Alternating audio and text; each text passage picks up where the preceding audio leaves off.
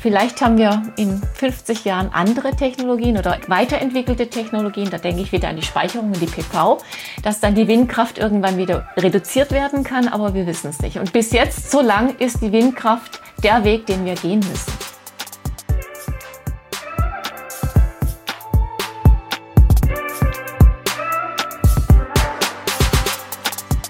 Hi, willkommen bei Endpower.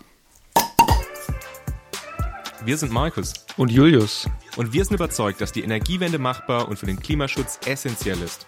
Wir produzieren diesen Podcast, damit ihr die Möglichkeit habt, euch Energiewissen anzueignen und möchten euch nebenher spannende Personen und Projekte vorstellen. Los geht's! Herzlich willkommen zu einer neuen Folge vom Endpower Podcast und zwar ist es die Folge Nummer 12 und heute setzen wir uns auseinander mit erneuerbaren Technologien und erneuerbaren Energien im Stromsektor, hauptsächlich in Deutschland. Und dafür haben wir einen wunderbaren Gast. Sie wird sich gleich vorstellen. Ja, wir haben geliefert. Wir haben endlich wieder eine Frau. Halleluja. Ähm, das haben wir beim letzten Mal angekündigt. Und genau, das, wir freuen uns, dass sie da ist. Wir reden gleich damit. Erst, genau, erstmal. Hi Barbara, schön, dass du dabei bist. Hallo ihr beiden. Cool, Freut wunderbar. mich auch dabei sein zu können. Super, genau. Schön. Schön, dich dabei zu haben. Genau, Barbara arbeitet am Easy, aber sie wird sich ja wie immer auch gleich noch kurz vorstellen. Wir haben in der letzten Folge vollmundig angekündigt, dass wir mehr gendern wollen. Wir waren nicht so erfolgreich. Ähm, Markus hat mir am Tag nach unserer Aufnahme äh, eine E-Mail geschrieben und hat gesagt, Julius, wir waren nicht sehr erfolgreich. Und ähm, deswegen wollen wir das dieses Mal wieder weiter versuchen. Das ist eine, eine Herausforderung, die wir uns stellen wollen. Und ähm, was ich jetzt gemacht habe, ich habe mir großen Gendern auf meinen mein Zettel hier vor mich geschrieben und hoffe, dass es dieses Mal ein bisschen besser wird. Genau. Wir setzen uns heute mit, ähm, mit erneuerbaren Energien im Stromsektor auseinander. Das ist eine unserer letzten Übersichtsfolgen. Wenn ihr ähm, ein bisschen die Struktur der ersten Folgen angeschaut habt, habt ihr gesehen, dass wir erstmal diese ganz großen Sektoren abgehandelt haben. Und das ist jetzt fast die letzte. Wir machen noch eine zu Akzeptanz in der Energiewende. Ähm, also es ist jetzt unsere vorletzte Folge zu diesen großen Themen. Und dafür haben wir Barbara da und deswegen gebe ich jetzt das Wort direkt weiter an Barbara. Barbara, magst du dich einmal kurz vorstellen? Ja, klar. Ähm, mein Name ist Barbara und ich arbeite schon seit 2008 im Bereich erneuerbare Energien am Fraunhofer EASY und zwar überwiegend im Bereich Energiepolitik und Energiemärkte. Beschäftige mich dort auch mit sozioökonomischen Fragen, die die, die Energiewende betreffen. Ähm, warum mache ich das? Warum interessiert mich das? Ist, ähm, ich finde die Energieversorgung, und zwar die nachhaltige Energieversorgung, für unsere Gesellschaft eigentlich die Herausforderung der Zukunft. Das heißt, wie wollen wir weiter Energieversorgung haben, eine sichere Energieversorgung haben, ohne dass wir zu stark unsere Umwelt, unsere Ressourcen verbrauchen und damit auch an die Grenzen unseres Planeten kommen. Das finde ich eigentlich sowas von zentral und dazu haben wir noch keine richtige Lösung. Wir sind auf dem Weg und müssen daran arbeiten, aber sie, ähm, wir sind noch ein ganzes Stück davon entfernt. Das ist so ein bisschen der Hauptgrund und die Hauptmotivation, warum ich in diesem Bereich arbeite. Ich muss auch dazu sagen, ähm, bevor ich in diesem Bereich gearbeitet habe, hat mich auch sehr stark die Entwicklungspolitik interessiert und in diesem Zusammenhang auch Finanzierungsfragen im ländlichen Bereich. Wie können wir diese Region weiterbringen, unterstützen, dass sie sich auch entwickeln? Und irgendwie ist es auch so eine Frage im Energiebereich, ähm, ist auch eine Entwicklungsfrage. Wie kann ich was voranbringen, dass wir nachhaltiger konsumieren und produzieren Energie? Das vielleicht ganz kurz zu meiner Person.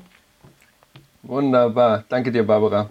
Genau, wenn ihr Interesse daran habt, Barbara äh, kennenzulernen, Barbara Breitschop, ihr findet sie auch auf dem, der Webseite vom Fraunhofer Easy.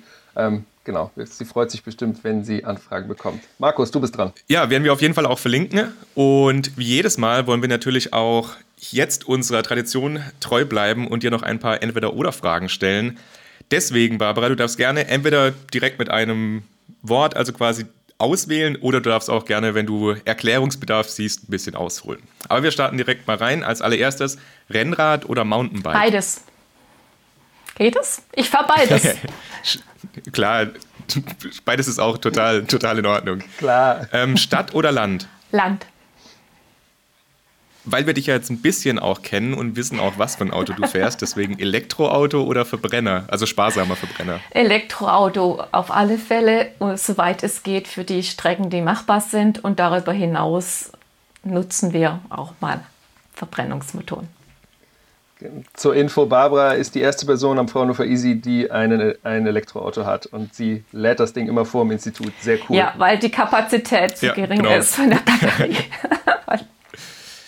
Ja, das, du, du du warst halt auch eine Vorreiterin. Das ist ja schon relativ, ein- also ein frühes Modell mit noch einer bisschen Genau. kleineren Batterie. Ja. Ähm, machst du lieber EU-Projekte oder nationale Projekte? Auch beides. Ich finde beides wichtig, weil es nicht mehr getrennt zu betrachten ist. Und dann als letzte Frage noch, zum quasi in das Thema einzusteigen. Was findest du besser, PV oder Wind? Das ist eine gemeine. Frage. Das kommt darauf, Die haben wir Vasili auch gestellt. das kommt darauf an. Ähm, Wind ist sicherlich effizienter und kostengünstiger. PV ist bis jetzt noch die teurere Variante, Mm, könnte aber in Zukunft mehr Vorteile haben, weil es stärker auf Akzeptanz stößt, weil man es besser integrieren kann. Kommen wir vielleicht noch nachher dazu, zu dem Thema. Wunderbar, dann sind wir damit durch. Dann würde ich sagen, starten wir jetzt einfach mal ins Thema rein. Deswegen, Julius hat es ja schon angekündigt, wir wollen ein bisschen über Erneuerbare im Stromsektor reden. Und wir haben jetzt gerade vorhin auch mit Barbara so ein kleines Vorgespräch, wie immer, gemacht. Und ein Thema, was da irgendwie so aufgekommen ist, was wir total spannend finden, ist so die Geschichte von den Erneuerbaren und wie sich das alles auch gesetzlich entwickelt hat und wie das alles losgegangen ist. Deswegen, Barbara, willst du damit mal anfangen, uns so ein bisschen da einzuführen? Ja, vielleicht zwei Punkte, die ich ganz interessant, also aus meiner Sicht ganz interessant finde. Das eine ist, wie kam es eigentlich zu dem Wettbewerb im Strommarkt? Weil der Strommarkt war ja früher aufgeteilt zwischen den Hauptversorgungsunternehmen, vier Bereiche, und die hatten, die machten sich auch keine Konkurrenz. Das war eigentlich auch eine Vereinbarung. Und das wurde jahrelang auch so belassen. Auch äh, das Gesetz ge- für die, gegen die Wettbewerbseinschränkung hat eine Ausnahme vorgesehen in Deutschland damals für die Energiewirtschaft, die Stromwirtschaft. Und aufgrund der EU musste dann das äh, Energiewirtschaftsgesetz und auch das äh, Gesetz gegen Wettbewerbsbeschränkung dann angepasst werden. Es durften keine Ausnahmen mehr zugelassen werden. Aber allein die Gesetzesveränderung hat ja letztendlich nicht irgendwie zu mehr Wettbewerb geführt, sondern was letzt, äh, le- letztendlich der Auslöser waren, waren zwei Einzelereignisse und die finde ich interessant. Das eine war eine Kommune im süddeutschen Raum, die hatte bisher ihren Strom von großen Stromversorger in BW be bezogen und wollte jetzt plötzlich den Strom von der Schweiz beziehen, mussten aber die Leitungen nutzen von der ENBW. Und das war ein Novum und ging auch erstmal ähm, vor Gericht. Es wurde verhandelt und sie haben Recht bekommen. Sie durften aufgrund dieser neuen Gesetzesgrundlage tatsächlich den Strom von der Schweiz beziehen, der durch das Netzgebiet der EMBW äh, geleitet werden durfte. Und das war das allererste Mal, dass hier so eine Ent Ent Entflechtung stattgefunden hat von, von der Regional, vom Sitz der Region oder des, des Ortes und dem Stromversorger, der da, die diese Region bisher äh, versorgt hat. Und das Zweite, das fand ich auch total interessant, und zwar die Heidelberger Druckmaschinen GmbH. Das ist eine, eine Tochter der Rewe gewesen, äh, äh, RWE, sorry. RWE und Rewe. Rewe, genau. Nein, Äh, eine Tochter von RWE lag aber im Versorgungsgebiet von, äh, von ENBW und RWE wollte seine Tochter oder ihre Tochter mit günstigem, günstigem Strom selbst versorgen und musste praktisch dann auch durch das Gebiet von ENBW leiten. Und das gab dann auch erstmal einen Aufschrei, aber es, da schon zuvor das mit der Gemeinde die Rechtsprechung, äh, Rechtsprechung entsprechend so war, dass sie das durften, musste das ENBW auch genehmigen. Und daraufhin fing dann an, an auch ENBW Verträge den Stadtwerken im Norden Deutschlands anzubieten. Und damit kam das Ganze eigentlich auf. Damit gab es die Konkurrenz und Wettbewerb. Und dadurch kam auch jetzt für uns die Möglichkeit, dass wir als Verbraucher zwischen verschiedenen Stromversorgern?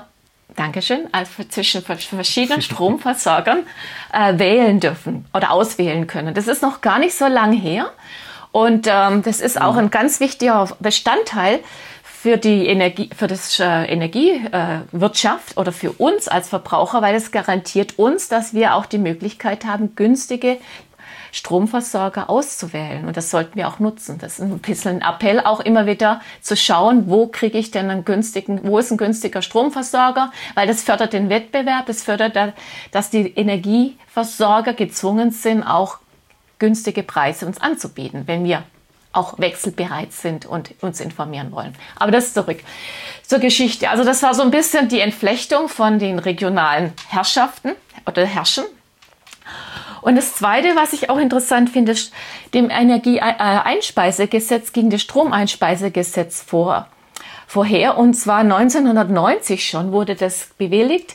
Anstoß gaben mittelständische Unternehmen, die Wasserkraft erzeugt haben, denn die wollten weiterhin ihre Wasserkraft einspeisen und den Strom aus Wasserkraft einspeisen und hatten dadurch über die Fraktionen, die CSU in diesem Fall, versucht, einen Vorschlag in den Bundestag zu bringen, Bundesrat. Es wurde auch dort überall positiv aufgenommen und fraktionsübergreifend zugestimmt, bis es dann auch in den Bundestag ging. Und erst dann, als es im Bundestag schon war, wurde auch der Energiewirtschaft bewusst, was das eigentlich für ein Gesetz war, aber da war es dann zu spät. Es wurde dann bewilligt und das lief dann praktisch zehn Jahre, bis dann das Erneuerbaren Energiegesetz kam, das dieses Stromeinspeisegesetz abgelöst hat. Grund auch für die Ablösung war, dass in der Zeit dann am Anfang viel Wasserkraft war, aber auch dann PV-Strom und Windkraft vor allem eingespeist wurden. Dass in manchen Regionen die Einspeisegrenze von 5% des äh, regionalen Verbrauchs überschritten wurde und dann musste man reagieren und das anpassen. Und das, das, das war letztendlich der Anstoß für das Erneuerbare Energiegesetz die erneu Kurz, ja. Barbara. Ähm, PV steht für Photovoltaik, für die Leute, die es vielleicht ja, noch PV, nicht wissen. Richtig, genau. genau. Ja, mittlerweile haben wir doch alle so weit gebracht, dass ja, wir das wissen. Ja, aber es ist ja so, dass es ja auch vielleicht Leute und Menschen da draußen, hallo ihr Lieben, die uns zuhören, äh, zuhören, die vielleicht das hier als erstes hören, ähm, weil sie vielleicht den Stromsektor spannend finden. Deswegen äh, Photovoltaik. PV steht Und dann noch natürlich, äh, wenn, wenn, wenn dann Erneuerbare Energiengesetz, da können wir euch auch gerne noch eine vorherige Folge empfehlen. Also falls ihr das jetzt äh, zum ersten Mal hört, da haben wir auch explizit über das Erneuerbare Energiengesetz gesprochen. Welche meinst du gerade? Ach, mit, mit, Jose, äh, mit Hans Josef, ne? Mit Hans Josef Fell, genau. Genau. Aber jetzt, Barbara, sorry für die Unterbrechung. Nein, kein Problem. Eigentlich war ich jetzt damit auch von der Historie betrachtet am Ende. Ich dachte, das ist interessant zu wissen, wie es entstanden ist. Und mit dem Erneuerbaren Energiegesetz, das ja dann auch viel höhere Einspeisetarife erstmal vorgesehen hatte, ging dann der Ausbau so richtig voran. Also das hat noch ein bisschen gedauert, aber so 2008, 9, 10, da ging es mit der PV ganz stark los. Davor schon mit der Windkraft, die damals günstiger war noch als die PV. Und es gab einen richtigen Boom. Wir hatten damals dann äh, 2000 ungefähr 6 Prozent Erneuerbaren erzeugt. 2019 liegen wir inzwischen bei 42 Prozent erneuerbarer Strom von, von der gesamten Bruttostromerzeugung. Also ein Riesenanwachs und die dominierenden Technologien sind Wind, der sehr stark angewachsen ist, und die PV, die ein bisschen später angezogen hatte, dann auch einen starken Peak hatte 2019, 11, 12 und dann wieder ein bisschen nachgelassen hat. Wasserkraft, die letztendlich der erste, der Auslöser von der ganzen, von dem ganzen Einspeiseunterstützungsgesetz, die blieb relativ konstant und hat sich nicht mehr weiterentwickelt in der letzten Zeit. Das liegt auch daran, dass wir hier die Potenziale ausgeschöpft haben. Das so ein bisschen zum. Und dann wurde ja noch relativ stark auch Biomasse gefördert, oder? Also jedenfalls in den ersten Jahren. Äh, Biomasse wurde ja. auch mitgefördert, aber viel mehr im Wärmebereich, nicht im Strombereich. Im Strombereich ist äh, Biomasse, ja, ist wichtig, auch um flexib äh, einmal zugeführt zu werden, kombiniert zu werden mit Kohle. Teil wurde immer zugefeuert und ist jetzt auch wichtig, Biomasse oder Biogas, um eine gewisse Flexibilität bereitzustellen an Kraftwerken. Dafür wird dann die Biomasse mitgenutzt. Aber sie war lang nicht so bedeutend wie im Wärmesektor. Ich müsste mal kurz hm. gucken, ich weiß den Prozentanteil für Biomasse jetzt gar nicht, aber nicht bedeutend. Was ich immer spannend finde bei Biomasse ist, dass das irgendwie immer als Argument genommen wird, dass man damit flexibel arbeiten kann, aber dass diese Biomasse ähm, Technologie und die Systeme eigentlich darauf ausgelassen sind, möglichst viele Stunden im Jahr zu fahren und dass sie eben nicht gesteuert werden oder selten gesteuert werden und dass auch die, die, äh, die ersten Einspeisungen überhaupt nicht auf diese Flexibilität geachtet haben, sodass diese Biomasse äh, Kraft, wie heißen die, die, die BHKWs? Ja, Blockheizkraftwerke genau, oder KWKWs. Bioheizkraftwerke, dass die komplett irgendwie 8000 Stunden äh, oder 8200, 300 Stunden Arbeit durcharbeiten, bis sie dann einmal im Jahr ge, ähm, äh, gewartet werden. Nicht, gewartet, nicht repariert, sondern gewartet werden müssen. Und deswegen, dass da eigentlich so gut wie keine Flexibilität rauskommt und dass die immer, immer durchballern. Und wenn man sich, äh, wenn man sich Stromverbrauche, äh, Stromerzeugung anschaut, dann sieht man ganz unten bei Kohle sieht man immer Biomasse und das ist immer ziemlich, ziemlich horizontal. Da geht nicht viel hoch und runter. Ja. Ja, ja, das sind praktisch wurden die für, mit für die Grundlast genutzt und ich denke auch am Anfang hat man auch gar nicht so über die Flexibilität oder der Notwendigkeit der Flexibilität nachgedacht. Ich mhm. meine, man hat den kleinen Anteil an PV-Strom und an Windstrom, der ist ja flexibel, manchmal nicht immer ganz einfach vorhersehbar und dadurch auch ist man ja gezwungen, die Kraftwerke anzupassen an die Erzeugung von Wind- und Sonnenstrom. Und dieser Bedarf war gering am Anfang und kam dann erst später mit zunehmendem Ausbau erneuerbarer oder variable erneuerbarer Energien wurde der immer dringender und dann erst kam auch der Punkt, ah ja, Biomasse ist ja eigentlich erneuerbare Energie, die ich nutz, flex, theoretisch flexibel einnutzen konnte, einsetzen könnte. Man hat es aber leider damals noch nicht mit bedacht und deswegen auch noch nicht so mit geplant. Das so ein bisschen zur ja, Geschichte. Ähm Jetzt, ich, ich glaube, ich würde gerne noch ein Thema ansprechen, was wir gar nicht auf unserer Liste hatten, Markus, wenn das okay ist. Und zwar, ähm, wir reden ja jetzt immer davon, dass wir ganz viele Flexibilität brauchen, um Photovoltaik und um Wind auszu, ähm, auszubalancieren.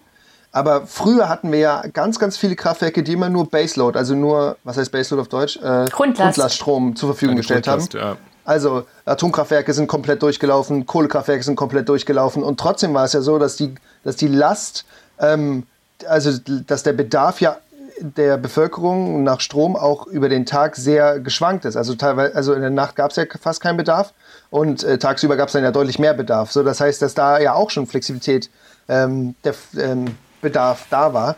Ähm, ich glaube, ich, ich habe ein paar Gedanken darüber, was, man da, was da gemacht wurde. Aber Barbara, hast du da, was wurde denn damals gemacht, um diese Bedarfsschwankung auszu, äh, auszubalancieren? Ich kenne mich in der Technologie nicht so gut aus, aber der Bedarf war nicht so groß wie heutzutage, weil zusätzlich zu der Veränderung der Nachfrage kommt ja jetzt die Veränderung der Erzeugung dazu über die Erneuerbaren, weil die ja kurzfristig mal mehr, mal weniger produzieren.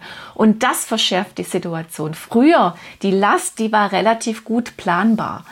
Und man hatte sicherlich auch die Möglichkeit, die Kohlekraftwerke anzupassen. Man hatte auch Gas- oder Ölkraftwerke dazu genutzt, um die Peaks dann nochmal abzufedern. Aber die Kohle kannst du, wenn du weißt, wie du sie fahren kannst, auch entsprechend planen. Du kannst noch nicht kurzfristig reagieren, innerhalb von fünf Minuten ja. oder so. Das ist ein Problem. Dazu mussten die Kraftwerke dann auch wieder aufgerüstet werden.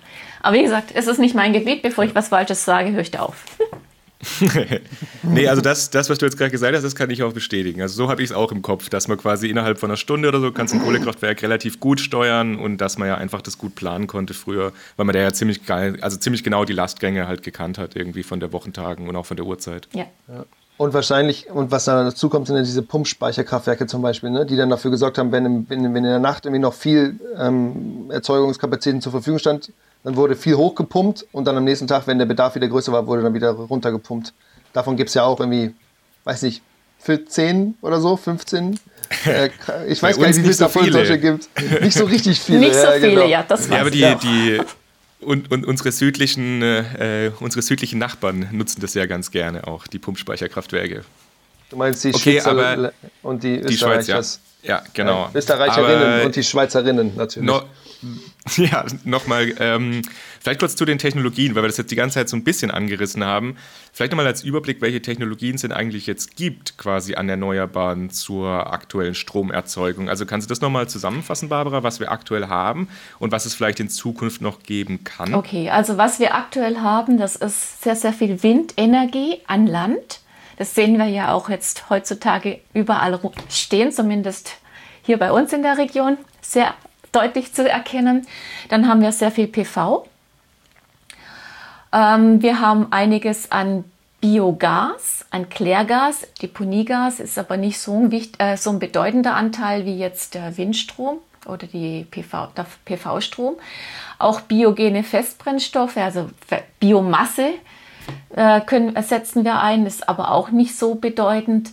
Ähm, was jetzt in den letzten zehn Jahren einen sehr starken Ausbau erfahren hatte, war die Windenergie auf See, also Wind offshore. Da sehen wir auch noch deutliche Potenziale, zumal der Wind dort äh, durchgehender bläst, nicht so starke Schwankungen hat wie jetzt der, die Windenergie an Land. Dort ist der Ausbau allerdings auch noch deutlich teurer. Da hoffen wir auch oder erwarten wir auch Kostensenkungen, wie wir sie auch bei Wind gesehen haben. Äh, weitere Technologien hier in Deutschland ähm, sehe ich keine, es sei denn, wir sagen PV, dass wir die weiterentwickeln und mehr integrieren in Gebäude, in die Infrastruktur wie Straßen, Lärmschutzwelle oder in, in der Landwirtschaft oder vielleicht auch auf Seen mit schwimmenden PV-Anlagen, Seen, die nicht genutzt werden hier bei uns. Also es gibt schon noch ein paar Möglichkeiten, die PV mehr zu integrieren. Das sehe ich noch als Potenzial, aber so grundlegend neue Technologien kenne ich hier für Deutschland jetzt nicht. Ich würde eher sagen, jetzt für andere Länder wie zum Beispiel Großbritannien, da wird sehr viel auch geplant und überlegt, in Gezeitenkraftwerke zu investieren. Meines Wissens stehen da noch nicht sehr viele, aber Pläne bestehen zumindest einige Gigawatt oder Megawatt, sagen wir so, da aufzubauen. Das ist noch eine Technologie, die vielleicht ein Potenzial hat. Ich weiß nicht, wie die Kosten sind. Muss ich passen. Und bei den Gezeitenkraftwerken, also die funktionieren aber so, dass quasi eine Turbine, die wird unter Wasser installiert und dann durch quasi Ebbe und Flut strömt es dann hin und zurück und dadurch wird es dann angetrieben und Strom ja, erzeugt. Ja, richtig. Oder? Und das macht dann natürlich nur dort Sinn, wo auch die Ebbe und Flut sehr große Höhen, Höhenunterschiede verursachen. Da bietet sich Großbritannien für die EU an. Ja, ich, aus Innovationssystemperspektive finde ich immer solche, also finde ich solche Technologien immer ganz spannend, aber irgendwie es, ist, es dauert ja so lange, bis ein Innovationssystem sich entwickelt hat. Das ist, und, und wir haben solche großen Probleme mit diesem Klimawandel, mit den CO2-Emissionen, dass ich immer denke, dass solche Technologien, die können vielleicht in 10, 20, 30 Jahren irgendwie einen kleinen Beitrag leisten. Aber eigentlich müssen wir ja auf diese, oder denke ich immer, dass wir uns auf die Technologien fokussieren müssen, die einfach jetzt schon zur Verfügung stehen. Und das sind ja PV, Onshore Wind und Offshore Wind. Und dass wir eigentlich da wirklich viel, viel mehr rein investieren müssen, um, um da eine, äh, ja, genug Erzeugungskapazitäten ähm, zu installieren. Was, was denkst du dabei? Also ich sehe das ähnlich wie du, dass wir ähm, jetzt gerade auf die, Best um schnell reagieren zu können, weiter schnell ausbauen zu können, auf Wind zurückgreifen müssen und äh, vielleicht mit ein bisschen Verzug auch noch mehr auf die PV. Und da denke ich, wenn ich von der PV spreche, wirklich an die integrierte PV. Ich vermute auch, dass da sehr, also meines Wissens wird da auch sehr viel geforscht man ist nur noch nicht so weit, dass da entsprechende Effizienzen zu heben sind, dass es sich rechnet, da auch jetzt mehr zu integrieren in die Gebäude. Also man könnte sich das theoretisch so vorstellen, dass ich die Hauswand mit einer Filmschicht bestreiche und dann praktisch meinen Strom be daraus beziehe. Und da, das ist so ein bisschen die Zukunftsvision und da wird geforscht und wird gehofft, dass man da auch mal zu einer, das, zum ökonomischen Potenzial kommt. Das heißt, dass Potenzial gibt, dass ich auch rechne, dass ich praktisch nicht nur hohe Kosten habe, sondern dass sie runtergehen und ich dann irgendwann so weit bin, dass die mit anderen Technologien wie der Windkraft konkurrieren können. Mhm. Genau, es gibt ja immer diese Unterscheidung, ist das das technische Potenzial und das ökonomische Potenzial, oder? Das sind so die beiden, die man unterscheidet. Ne? Ja. Zum Verständnis, technisches ist das, was so technisch möglich ist und ökonomisch ist das, was irgendwie so auf, ja, was überhaupt finanziell sinnvoll ist. Weil du kannst natürlich eine Hauswand mit irgendwas bestreichen, was zwei Millionen Euro kostet und da kommt aber nie was zurück, dann wird das wahrscheinlich keiner machen und dann ist die Bundesregierung auch nicht bereit, da so viel Geld reinzustecken, um das zu fördern. Das hast du schön gesagt, richtig. Ja, Wobei da auch immer ein bisschen davon abhängt, natürlich, wer das rechnet. Also das habe ich auch schon die Erfahrung gemacht, dass, äh, also gerade ökonomisches Potenzial, wenn das äh, beispielsweise, also ich habe es ja jetzt immer im Bereich Abwärmenutzung und sowas, wenn das quasi das Unternehmen selbst rechnet, kommt da manchmal was anderes raus, wie wenn das ein externer Gutachter rechnet, weil die eben dann doch andere Punkte noch sehen oder auch beim technischen Potenzial nochmal andere Restriktionen sehen, die man vielleicht so nicht sieht. Also ich glaube, da muss man auch immer ein bisschen aufpassen. Ja, aber wenn du schon mal so nah dran bist, dass du sagst, es rechnet sich oder manchmal nicht, dass es nur noch ein geringerer Unterschied ist, dann sind wir schon sehr weit. Bei der integrierten PV sind wir dann noch ein ganzes Stück davon weg. Also schwimmende PV gibt es, aber das sind dann Module auf dem See, auf so einem Schwimmkissen. Aber jetzt so das, diese Vision, da praktisch eine Hauswand damit zu streichen, das ist noch ein ganzes Stück dahinter. Gibt es, das geht, geht noch nicht. Alles cool. Also auch das mit den schwimmenden PV, das wusste Doch, ich gar nicht. Ja. Also Nieder super, super die Niederlande spannend. haben das auch schon. Cool. Ich weiß es auch, auf chinesischen Seen gibt es auch öfters mal. Wie oft, keine Ahnung, aber es gab da mal so, okay, das ist jetzt ein krasses Halbwissen, aber es ist so, da gab es mal ein kurzes Video von, äh, vom World Economic Forum gesehen, die machen immer auf Social Media so Kurzvideos und da haben die es so gezeichnet. Das war ein ziemlich großer See, der zu einem substanziellen Teil mit solcher PV-Inseln, mit solchen PV-Inseln äh, wie sagt man denn, die da installiert ja, worden waren. PV. Ja. ist und, und die haben auch gesagt, das ist voll gut für die lokalen Fische, weil die wohnen dann da drunter. Und ich so, jo, alles klar. Side-Effekt. Das ist so ein bisschen wie dieses Struktur im Wasser. Ja, genau. Das ist so ein bisschen wie dieses Argument, äh, dass man äh, so, so Freiflächen-PV, Freiflächen-Photovoltaik installiert und dann sagt, ja, man kann das ja trotzdem immer noch nutzen mit Schafen. Und dann denkst du so, wie viele Schafe wollen wir denn in Deutschland haben, dass alle Freiflächen-PV-Anlagen irgendwie mit Schafen bewohnt sind? Also, was ist das? was sind das für Gedanken so? Aber es, habt ihr schon mal von Agrothermie gehört? Äh, Agro, Agrophotovoltaik? Ja. Die machen das, ständern die nämlich das, die, die Photovoltaik so hoch auf, dass sie mit ihren Traktoren durch das Feld immer noch durchfahren können und dann bauen die da unter was an, was nicht so viel äh, Sonne braucht, wie zum Beispiel, ich glaube, Kartoffeln oder sowas. Ähm, und das zum Beispiel, das fände ich tatsächlich, das kommt mir jetzt erstmal logisch vor als Ansatz. Ja, das so. ist auch, wird ähm, auch schon, auch ja. Versuche werden gefahren und das funktioniert, aber auch da ist die Frage, wie weit sich das rechnet, inwieweit es auch genehmigt wird, weil du hast dann trotzdem die PV in der Landschaft verteilt rumstehen. Und das ist dann auch wieder so eine Frage, ja, ja. möchten wir, dass, dass so viele Flächen damit irgendwie rein visuell dazu gemacht werden, auch wenn man sie noch anderweitig mitnutzen kann. Ja, ja, auf der anderen Seite eben, wollen wir weiterhin Kohlekraftwerke ja. fahren lassen. Ne? Das ist ja immer eine Abwägung. Ne? Genau wie Energiewende oder jedes andere soziotechnische Systemprojekt. Ähm, es ist immer eine Abwägung und immer dieses Ding, das, was wir ja auch immer sagen, dieses, there is no silver bullet. Es gibt keine Silberkugel, mit der wir alles lösen. Aber ne? bei der PV muss ich das sagen, es ist nicht, also die PV hat noch eine Herausforderung, dass sie doch sehr äh, tagesabhängig produziert und damit äh, und auch saisonal, muss ich sagen. Und damit haben wir eigentlich ein Speicherproblem. Und das ist noch nicht mhm. gelöst. Also wir haben schon die Möglichkeit, Energie zu speichern mit Batterien und auch andere Formen, vielleicht auch irgendwann chemisch, kostengünstig chemisch speicher, zu speichern, in Form von Wasserstoff, was weiß ich. Aber das ist noch nicht gelöst, dieses Problem.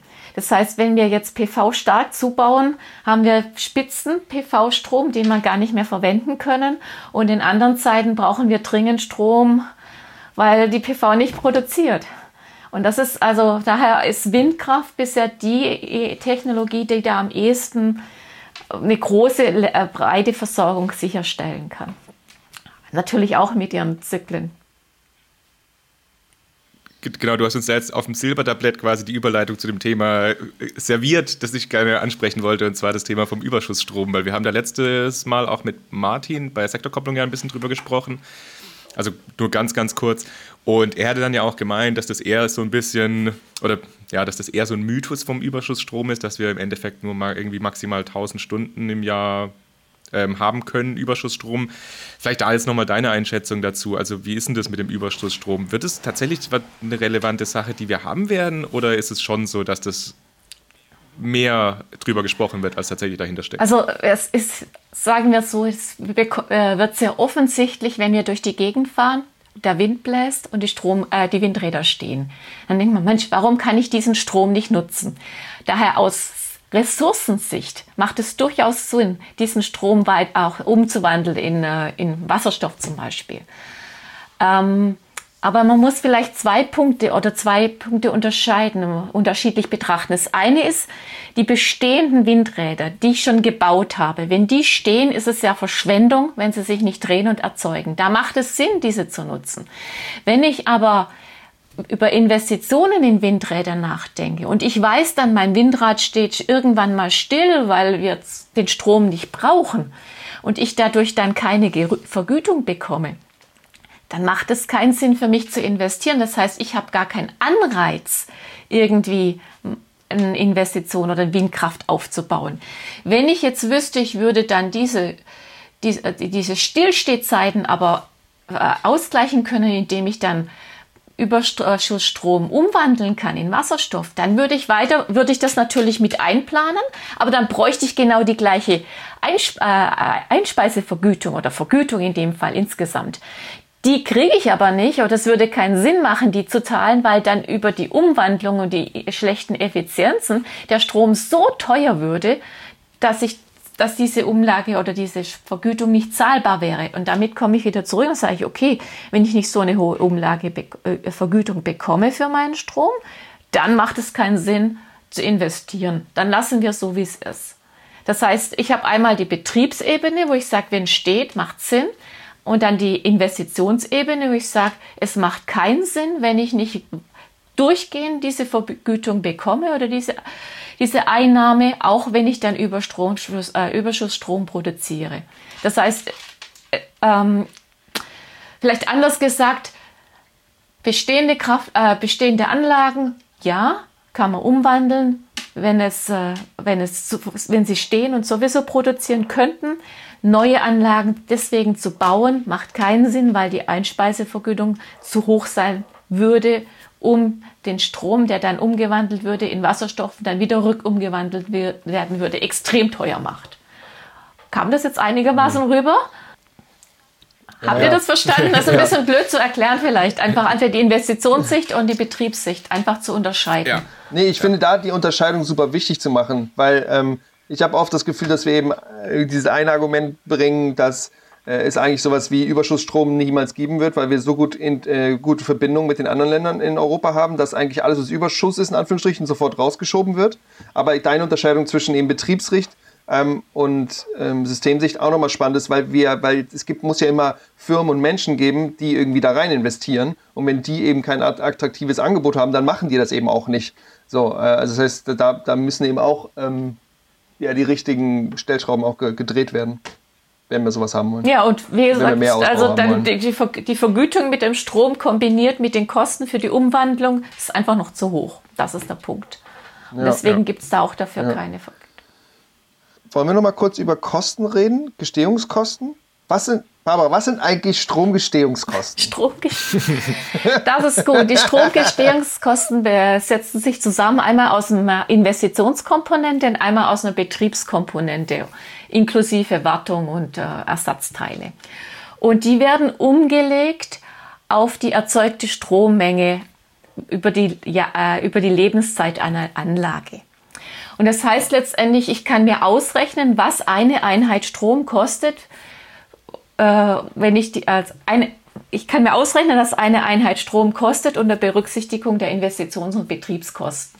Und bei der PV zum Beispiel, wenn ich eine ganz große Anlage, Freiflächenanlage nehme, habe ich da zwischen 4 und 6 Cent inzwischen. Bei Wind bin ich ähnlich, da geht es von 4 bis 8 Cent hoch. Das heißt, ich zahle oder mich kostet die äh, Einheit Strom 4 Cent, wenn ich die Investitionskosten in die PV-Anlage, also die Module und das Haltesystem und mein Wechselrichter berücksichtige, plus die Leinenwartungskosten, die mit verbunden sind und Versicherungskosten etc. Und das gleiche beim Wind. Das ist es relativ günstig, wenn wir dann anschauen, was eine äh, Stromeinheit kosten würde, wenn ich jetzt Biogas anschaue. Da liegen wir schon zwischen 10 und 14 Cent. Wenn ich mir Gas, also Methan, ganz normales Erdgas anschaue, da liegen wir zwischen 12 und 22 Cent. Und das sind deswegen auch so hoch, weil das Gas selbst oder der, die Energieträger Gas, Erdgas in dem Fall sehr, sehr teuer ist. Das sind die Betriebskosten relativ hoch, während die Investitionskosten deutlich niedriger sind bei der bei Gaskraftwerken. Und das ist eigentlich auch die Herausforderung, wenn ich das sagen darf, bei den Erneuerbaren. Wir können, äh, die Erneuerbaren werden günstiger, sobald die Investitionskosten sinken. Das heißt, die Technologie, je günstiger die Technologie wird, desto niedriger, extrem niedriger wird letztendlich der, die erzeugte Einheit Strom, also kostengünstiger. Während das bei Gas sehr stark vom Gaspreis getrieben ist. Ups. Also vor allem, weil wir dann ja quasi keine Energieträger zukaufen müssen. Also was du gesagt hast, wir müssen halt keine Kohle ja. zukaufen, müssen kein Gas genau. zukaufen, sondern die Energie an sich ist ja quasi umsonst. Wir haben dann nur ein bisschen Wartungskosten oder ein bisschen Instandhaltung. Aber ja. Ja, und das. Ja, das, das leuchtet auf jeden Fall und ein. Das ist ja auch die Herausforderung. Wir haben, wenn wir Erneuerbare haben und die, wir können produzieren, haben wir kaum Betriebskosten. Die sind nahe Null. Nicht ganz Null, aber relativ nahe Null. Und das macht den Strom, wenn er dann erzeugt wird, relativ günstig. Nur die Investition selbst ist halt das Teure. Und das macht dann, die, treibt die Kosten mhm. hoch. Und das verursacht letztendlich auch die relativ ho noch hohen Kosten beim erneuerbaren Strom. Jetzt, jetzt hast du gerade gesagt, zum Beispiel bei Windkraft, das kostet, da kostet eine Kilowattstunde zwischen 4 und 8 Cent, mhm. glaube ich, wenn bei, ich das richtig o, An Land, ja. Mhm. An Land, ja. genau. Kannst du noch mal sagen, also das ist ja jetzt irgendwie mal 100 Prozent, ja? Also du hast 4, 4, du hast 4 Cent und dann hast du 8 Cent, das sind irgendwie 100 Prozent teurer. Wo, wo, kommt, wo kommen denn da so verschiedene Preiskomponenten her? Ist es teurer, wenn ich was in, in Rheinland baue, als in, in Baden-Württemberg? Oder also was sind, was sind so ungefähr Komponenten, die der Treiber sind? Hast du dann, hast du dann ähm, Ich denke, also der größte Treiber ist der Standort. Das heißt, wie windreich ist dieser Standort? Das, ist, äh, das macht am meisten aus bei den Kosten. Ähm, dann kommt sicherlich hinzu äh, die Größe der Anlage, also was für eine Tur Turbinenstärke wir dort aufsetzen können oder dürfen auch. Es sind sicherlich auch Planungsfragen, also welche Höhe wir dann auch gehen dürfen. Und es kann schon sein, das weiß ich aber nicht genau, dass regional deutliche Unterschiede in Kosten für die Landnutzung sind. Das geht ja, da wird ja meistens Feldflächen, Waldflächen genutzt und da müssen, wird erhalten die Eigentümer eine deutliche Entlohnung oder Kompensation für die Nutzung. Mhm. Und die kann auch sehr unterschiedlich hoch sein. Und die könnte auch ein wesentlicher ja. Treiber sein. Aber ich kann es nicht genau ja. sagen. Ja, aber doch, das macht ja. ja, Sinn, weil also das wahrscheinlich die, die, die, die Anlagen, die du zum Beispiel in, in, in Schleswig-Holstein baust, die sind vielleicht von, der Turm ist der gleiche, wie du den in Bayern oder Baden-Württemberg baust, aber wenn du dann eben da 1000 mehr Volllaststunden hast, ist ja kein Wunder, dass die die Kilowattstunde, die du produzierst, dann günstiger ist als die wenigen Kilowattstunden, die du in Anführungsstrichen irgendwo in Süddeutschland produzierst. Ja klar, in Süddeutschland hast du schon auch Regionen, die relativ ertragsreich sind, aber können in der Regel nicht mithalten mit denen an der Küste in Norddeutschland. Und deswegen aber haben dafür wir, haben wir Sonne. Dafür haben wir Sonne, genau. Aber das ist auch der Grund, warum wir so eine regionale Ungleichverteilung haben. Wind sehr stark im Norden oder auch teilweise in Ostdeutschland, weil wir da auch viele Flächen haben und die Sonne mehr im Süden und die PV mehr im Süden dann. Das ist sicherlich auch natürlich oder äh, Umweltfaktoren da eine große Rolle spielen beim Ertrag und der Verteilung dann der Technologien. Ja, was ich gerade lustig, Markus, ich ein auch, dann bist du wieder dran. ähm, genau, also ihr kriegt es wahrscheinlich mit, wir sind wieder remote unterwegs heute, weil ich Corona und so. Ähm, wir nicht sitzen nicht in einem Raum. nee, genau. Ähm, Barbara, du hattest, glaube ich, eben vor, was, vor 20 Minuten oder sowas gesagt, ja, wir haben ja hier viel Windkraft in Rheinland-Pfalz oder so, ich, wenn ich das richtig im Kopf habe. Und da musste ich ein bisschen schmunzeln, weil wenn man zum Beispiel mit dem ICE von Hannover nach Berlin fährt oder sowas, da fährst du in der zweiten Hälfte, also kurz, wenn du irgendwie über die Grenze zu Sachsen-Anhalt kommst, da sind so viele Windkraftanlagen oder auch in Brandenburg, das, so, das ist so krass, du siehst nur riesige Windkraftanlagen und da denke ich immer so, oh, die, die, schöne Pfalz, ich sehe fast keine, aber es ist natürlich immer eine Perzeption, was ist normal, ne? Also, oder womit man es dann gewöhnt. Also muss ich einhaken, Julius. Ähm, das mal eine Perspektive vom Pfälzerwald in das Rheintal. Da stehen einige Anlagen. Klar, nicht so viel wie in Nordrhein, in Niedersachsen oder so, aber ähm, da hat sich in, einig, in den letzten Jahren schon einiges getan und muss auch sehen, dass die Bebauung ja auch viel mhm. dichter, aber es wird schon genutzt. Ähm, die Lücken oder die Möglichkeiten werden dort auch genutzt. Und das hat sich stark verändert. Ja, und ja. das sieht, sieht man schon, was sich, äh, dass sich das stark entwickelt hat. Ich habe auch übrigens über äh, einen Blick auf Philipsburg, das inzwischen verschwunden ist. Vom Pfälzerwald. Was ist Philipsburg für die Leute, die nicht wissen, was ah, okay, Philipsburg ist? Okay, das ist ein Atomkraftwerk. Einer der Atomkraftwerke. Das letzte Block ging Ende 2019 außer Betrieb und wurde jetzt schon abgebaut. Oder ist jetzt dabei, abgebaut zu werden. Ja, und die Kühltürme sind jetzt ja, schon weg, sind weg. Ich, ne? Genau, man sieht nicht mehr. mehr. Ja. Das, das ist ja das quasi das Große, ja, was man sieht. das Bild verändert sich, das Landschaftsbild, ja. Ja, ja so. auf jeden Fall. Ich wollte jetzt noch mal kurz äh, auf, auf die Kosten eingehen, weil du es gerade eben gesagt hast. Äh, was mich noch interessieren würde, du hast jetzt gerade die Onshore-Kosten gesagt. Ich würde gern, also hast du deine Zahl vielleicht für die Offshore-Kosten nur zum Vergleich? Ja, die Offshore, die sind zwischen 8 und knapp 14 Cent. Okay, und Onshore war zwischen 4 zwischen und 8? Zwischen 4 und 8 ungefähr, 4 und 8. ja. Das sind aber okay. Bandbreiten ja, hier. Also ja. Mhm.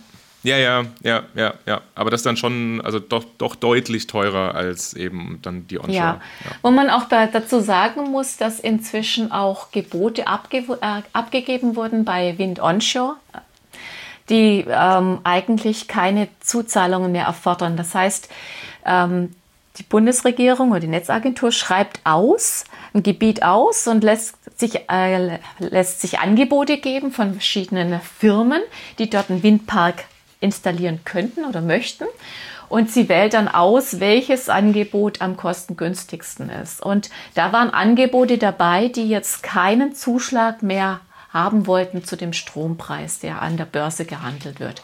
Das heißt, die Wind-Onshore-Technologie entwickelt sich auch und da werden auch in absehbarer Zeit die Preise, die Kosten noch, noch runtergehen. Also das sind jetzt so Bestandaufnahme von den existierenden was ich da an Kosten genannt hatte. Genau, das wird ja wahrscheinlich bei Offshore auch nicht anders sein. Ich habe auch gehört, dass es da schon erste Ausschreibungen gab, wo auch äh, größere Organisationen mit null das hat, Cent das hat, Entschuldigung, ich meine, das hat, das hat sich gerade auf Offshore bezogen. Die haben tatsächlich null Cent Ach geboten. So. Das heißt, sie wollen nur den Strompreis, also sie verkaufen ihren Strom ganz normal, speisen den ein und bekommen nur den Strompreis, der an der Börse gehandelt wird, in dem Moment, in der Stunde und wollen keinen Aufschlag dazu, mhm. wie jetzt andere, die vielleicht sagen, sie brauchen einen festen Preis oder feste Einnahme von 5 Cent oder so. Und wenn dann praktisch der Börsenstrompreis unter diesen 5 Cent ist, kriegen sie die Differenz gezahlt von den, über die Netzagentur, äh, über Übertragungsnetzbetreiber. Genau. Und das, darauf verzichten die Nullgebote. Also die wollen keinen Aufschlag ja. mehr. Die verlassen sich komplett auf den Strompreis an der Börse und hoffen, dass der dann praktisch ausreichend ihre Kosten deckt. Genau, also wir werden in den nächsten, vielleicht nicht Wochen, aber in den nächsten wenigen Monaten auch nochmal eine Session machen, genau dazu, zu Offshore und werden uns da auch mit einer starken, wunderbaren Frau unterhalten. Ähm, da gehen wir dann vielleicht auch nochmal tiefer darauf ein. Voll gut. Genau. Auch wichtiges Thema einfach, ne? Ja. Markus, willst du noch was fragen? Gut, ja, ich will noch auf einmal ein, ein Thema würde ich noch kurz gerne ein bisschen eingehen. Und zwar, da haben wir, das haben wir ja auch überall so ein bisschen angerissen, aber würde ich gerne auch nochmal drüber reden. Und zwar die Akzeptanz. Also wir haben es jetzt gerade eben ja auch schon ein bisschen gehabt. Das ist ja eigentlich auch dein Thema, Julius. Was? Deswegen. Naja, du bist im Geschäftsfeld Akzeptanz, da kommst du nicht mehr raus. Nein, das ist schon okay. Aber ich, ich bin doch eigentlich Innovationssystemforscher. Anyways. nee, genau. Und, und zwar, wie das denn, äh, wie, wie, das denn ist, also mit der, mit der Akzeptanz ich meine, man kriegt das ja auch immer mit, jetzt auch im, ja, also eigentlich auch in den Medien, dass gerade die Akzeptanz eben gegenüber Windkraftanlagen so ein bisschen diese Not in my backyard, ja, also so, dass das ja schon durchaus kursiert. Und da wollte ich jetzt einfach mal fragen, ist das denn bei allen Technologien so? War das auch ein Grund dafür, warum dann die PV gestockt ist oder war das dann da auch nur wegen, wegen der Einspeisung? Oder wie hat es denn mit der Akzeptanz bei den Erneuerbaren im Stromsektor, was hat es denn da zu tun? Also zur Akzeptanz habe ich jetzt nicht so viel geforscht. Ich äh, kann nur sehen, dass äh, bei der PV sehr viel äh, Zuwachs erfolgt ist in Zeiten, als die Differenz zwischen den Kosten für die Anlage und die Einspeisevergütung, die man bekommen hat, als da die Differenz groß war. Das heißt, als die Leute große Gewinne machen konnten. Die haben tatsächlich Gewinne auch gemacht in dieser Zeit. Da war der Zuwachs an der PV, vor allem die Aufdachanlagen, war dort sehr, sehr, sehr hoch aber auch die Freiflächen freilich. Und ähm, die, das war dann nicht eine Frage der Akzeptanz, sondern es war einfach ein Profit. Und wenn das jeder auf sein Dach draufgehängt hat, hat es eigentlich auch niemand gestört. Als die Einspeisevergütung gesenkt wurde, hat es rapide abgenommen. Dann kam das, das sind die Kosten der PV-Technologie so stark gefallen, dass die Einheit Strom von Kosten her günstiger war als der Strompreis, den ich zahlen musste, wenn ich den als Haushalt bezogen habe.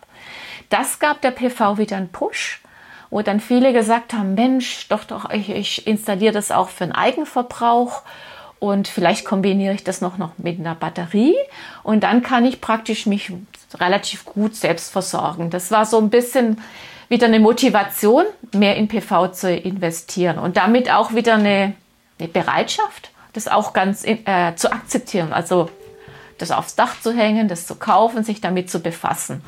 Also PV, denke ich, hat, so, solange es ähm, im Eigenverbrauch war, hatte eigentlich keine großen Akzeptanzprobleme. Das war getrieben einfach ein bisschen von Kosten, von Einsparmöglichkeiten, die ich dann hatte.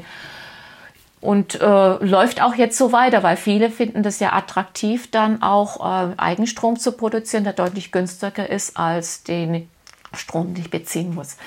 Im Windbereich, da sehe ich schon größere Akzeptanzprobleme, zumal äh, manche Leute auch sehr stark über den Infraschall klagen. Den nehmen manche offenbar wahr, andere nicht. Manche leiden darunter, andere merken gar nichts davon. Das muss man akzeptieren. Es ist schwierig, da eine Regelung zu finden. Dann nehme ich das wahr mit Schattenschlag, Umweltschutzaspekte. Es wird stark disku diskutiert. Auch bei uns in der Gemeinde wurde das mal kurz diskutiert, als im Nachbargemarktung äh, Anfrage kam, ob man da Windkraft aufstellen kann. Es wird Was ist denn Schattenschlag? Schattenschlag ist der Schatten, den die Flügel werfen, wenn die Sonne entsprechend steht. Und das stört, es kann zur Störung führen bei manchen Leuten. Da muss die Sonne, je, ja, je nach Ausrichtung flach oder ja, relativ flach stehen, damit es eigentlich auch bemerkbar ist. Und ähm, ja, da waren Bedenken, das sind Bedenken. Es beeinträchtigt manche Leute und es ist sehr schwierig darüber zu urteilen. Wo, wo zieht man die Grenze? Wo sagt man, das muss man, das muss fürs Gemeinwohl in Kauf genommen werden oder da muss man eine Entschädigung her? Ähm, ja, es ist sehr schwierig zu, zu regeln. Und das Problem ist inzwischen, dass auf rechtlicher Seite auch bei bestehenden Anlagen Einspruch erhoben werden kann gegen den Betrieb, auch im Nachhinein jetzt, wenn Leute sagen oder äh, ja, einigermaßen plausibel auch aufführen können, dass sie darunter leiden, dass negative Einflüsse ausgehen.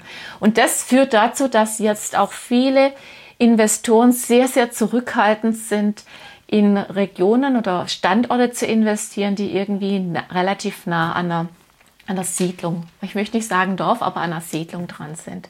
Politische Gründe waren nicht der Anlass, sondern eigentlich die rechtlichen Gründe, jetzt, dass hier ein paar wenige Fälle angefangen haben, im Nachhinein auch eine Klage einzureichen. Und das hat das ganze Investitionsverhalten ein bisschen gestoppt oder zur Vorsicht angehalten. Und wir sprechen dann von Akzeptanzfragen. Ja, das ist sicherlich in der großen Be äh, Bevölkerung, das ist meine Wahrnehmung, kein so großes, große Ablehnung, aber in einzelnen Bereichen, äh, Einzelgruppierungen oder eher eine Minderheit, würde ich jetzt mal sagen, die sagen, sie leiden drunter und lehnen das ab, so stark in der Nähe einer Siedlung Windkraft zu haben. Also das ist meine ja, persönliche ja Wahrnehmung. Ich kann dazu nicht, mhm. nicht viel sagen, wie es generell gilt, aber so sehe ich das. Ja, du kannst ja auch niemand hingehen und irgendwie sagen, so, wir stellen dir jetzt drei Meter von deinem Haus eine Windkraftanlage hin. Ne? Auf der anderen Seite haben wir dieses riesige Problem Klimawandel und müssen da irgendwie äh, Technologien auch diffundieren, damit wir das irgendwie in, in, ja. in den Griff kriegen. Ne? Also das sind einfach genau, gesellschaftliche machen, Aushandlungsprozesse. Ja. ja. Einer muss es wir ja machen. Wir müssen Kompromisse eingehen und es wird immer auch äh, jemand sein, der belastet wird, benachteiligt wird mit dieser Regelung und andere, die davon profitieren. Und es muss letztendlich, damit man sich einigt, an Austausch zwischen Profit und äh, Belastung stattfinden. Das versuchen auch die Projektentwickler anzugehen. Sie bieten zum Beispiel teilweise, nicht, nicht in der Regel, aber zum Beispiel bieten sie den umliegenden Dörfern vergünstigte Stromtarife an. Also sie haben eine Gewinnbeteiligung oder insgesamt eine Beteiligung angeboten. Aber es gibt trotzdem Leute, Menschen, die einfach sagen, das, das reicht nicht für die Kompensation. Das kompensiert nicht die, die Nachteile in meinen Augen. Das Ganze ist halt auch sehr subjektiv. Das muss man auch sehen. Und da sind wir sicherlich, ähm, das ist noch ein Prozess, da müssen wir vielleicht auch noch ein bisschen mehr diskutieren, um auch nochmal klar zu machen, wie notwendig wir diesen, äh, diese Wende, diese Energiewende brauchen, damit auch die Windkraft erstmal Vielleicht haben wir in 50 Jahren andere Technologien oder weiterentwickelte Technologien. Da denke ich wieder an die Speicherung und die PV, dass dann die Windkraft irgendwann wieder reduziert werden kann, aber wir wissen es nicht. Und bis jetzt, so lang ist die Windkraft der Weg, den wir gehen müssen. Und da müssen wir auch wahrscheinlich mehr diskutieren, wie wir ausgleichen können. Es ist nicht, ich weiß noch nicht, ob man immer über monetäre Flüsse dann auch Geld, äh, Geldzahlungen dann auch kompensieren kann. Vielleicht muss man auch andere Regelungen finden. Ich weiß es nicht. Ich fand es auch ganz spannend. Ich habe heute Morgen mal in diese Konsul also jetzt gerade gibt es für den Green Deal gibt so eine Konsultationsphase, in der man da auch ein bisschen quasi als noch, noch mitkommentieren kann für auch Markus? Forschungsthemen und sowas, ja. Was ist der Green Deal? Ja, das ist das neue Programm, das äh, die Frau von der Leyen mit ihrer Kommission quasi auf den Weg gebracht hat, dass wir das mit dem Klimawandel irgendwie alles in den Griff kriegen werden. Aber so hundertprozentig ist da, glaube ich, jetzt noch nicht alles entschieden. Also das ist noch so in Diskussion. Und also wie gesagt, da ist jetzt gerade so eine Konsultationsphase äh, im Bereich von, von Forschungsprojekten und da ist eben auch ein großes Thema, wie man denn die Bürger und Bürgerinnen mitnehmen kann. Also wie man die quasi auch motiviert an dem Thema Klimawandel, an dem Thema erneuerbare Energien da eben auch mitzuwirken und mitzuarbeiten. Ja, und ein Punkt oder eine Idee war immer zu sagen, man möchte auch die Bürger mitnehmen, indem wir sie beteiligen an diese Energiewende. Beteiligen heißt, dass sie selbst irgendwie sich eine PV-Anlage aufs Dach hängen können, Eigenverbrauch dann auch nutzen oder dass sie sich zusammenschließen in Genossenschaften, Bür e-, Energiebürger, Bürgerinitiativen und dort auch investieren in eigene Anlagen. Äh, praktisch die, äh, die Städte oder die größeren Ortschaften sich zusammentun und überlegen, wie sie ihre Energieversorgung gemeinsam lösen können. Das ist schon ein Konzept, eine Idee, die auch die EU voranbringen, äh, mit, mit fördern möchte. Das Problem ist nur, dass äh, wenn ich zum Beispiel als Eigenversorger dann auf we weniger Strom vom Netz beziehe, ich letztendlich die anderen mit belaste. Und das ist in Deutschland eine sehr starke Diskussion, weil wenn ich jetzt weniger Strom beziehe vom Netz, zahle ich auch weniger Umlage für den erneuerbaren Strom. Ich zahle weniger Geld für das Netzentgelt. Das heißt, die Netzvers Netzbetreiber haben weniger Einnahmen und die EEG-Umlage wird, über die wird weniger eingenommen. Das müssen die anderen mitzahlen, weil ich ja weniger Strom verbrauche vom Netz. Und diese, diese unglückliche Konstellation führt dazu, dass, dass eigentlich der Eigenverbrauch die anderen benachteiligt. Man muss es dann anders regeln. Also, und andere, und ein zweiter Punkt ist auch, muss man sagen, Eigenverbrauch, kleines System ist in der Regel immer teurer als ein großes System. Da werden praktisch äh, Economies of Scale, wie sagt man denn auf Deutsch? Ja, so Grundkosten. Ja, ja. ja, die Größenkosten letztendlich, die, die spielen auch eine Rolle und daher wird es auch teurer, wenn ich ein kleines System nutze für die Eigenversorgung. Ich habe gerade gesehen, Julius, die Uhr. Du hast gesagt, es wird langsam Zeit zum Ende zu kommen. Habt ihr noch eine Frage? Ich, wir, wollen, ich, wir können ja nochmal durchgucken. Wir haben, wir haben, echt, wir, wir viele Sachen. Ja, ja. jetzt geht's gerade bei, aber das ist ganz oft so, dass wir irgendwie so dann irgendwie in den Flow kommen und dann denken wir, yeah, yeah, yeah, yeah. Aber wir haben eben oftmals das Feedback bekommen, dass unsere Zuhörerinnen und unsere Zuhörer, wenn es über 100, äh, über 60 Minuten geht, dann, dass die dann sagen, oh, das ist dann so lang, das will ich gar nicht jetzt anfangen. Und deswegen haben wir uns vorgenommen, wir machen, wir bleiben unter einer Stunde ähm, und vielleicht kommen wir einfach nochmal wieder auf dich zurück, Barbara, in einem Jahr oder so, keine Ahnung, äh, und reden weiter. Ähm, und genau, werden eben auch in den, anderen, in den nächsten Wochen noch andere äh, wichtige und auch angrenzende Themen wieder bearbeiten. Markus, hast du noch eine letzte Frage, die du stellen möchtest? Oder? Nein, alles gut. Ich wollte nur noch mal, ich fand das jetzt gerade echt cool oder beziehungsweise fand ich super schön in der Folge, weil total viel irgendwie aufgekommen ist, was wir in den letzten Folgen immer mal wieder so angerissen haben, aber da auch nie so richtig Zeit hatten, drüber zu reden. Und das fand ich schön, dass das jetzt irgendwie alles mal so ein bisschen zusammengekommen ist, dass wir mal nochmal darüber geredet haben. Aber Barbara, du hast jetzt auch noch die, also ich habe keine Frage mehr, Julius, du glaube ich auch nicht mehr, aber Barbara, du hast jetzt noch die Chance, falls du noch irgendetwas loswerden möchtest, sagen möchtest, ob du noch irgendwo was hinzufügen möchtest, dann hast du jetzt noch die Chance. Ja, ich wollte nur euch danken. Ich finde, ihr zwei macht das super cool sehr schön abwechselnd, sehr informativ, wieder lustig, äh, auflockernd. Also auch danke, dass, äh, dass ihr das so toll macht und äh, wünsche euch weiterhin Gerne. viel Erfolg. Danke dir, Barbara. Voll schön. Vielen lieben Dank. Dann macht's gut. genau. Ihr hört uns gleich natürlich im Recap, wie immer. Ähm, jetzt kommt gleich kurz Musik und dann geht's in Recap. Bis gleich. Ciao.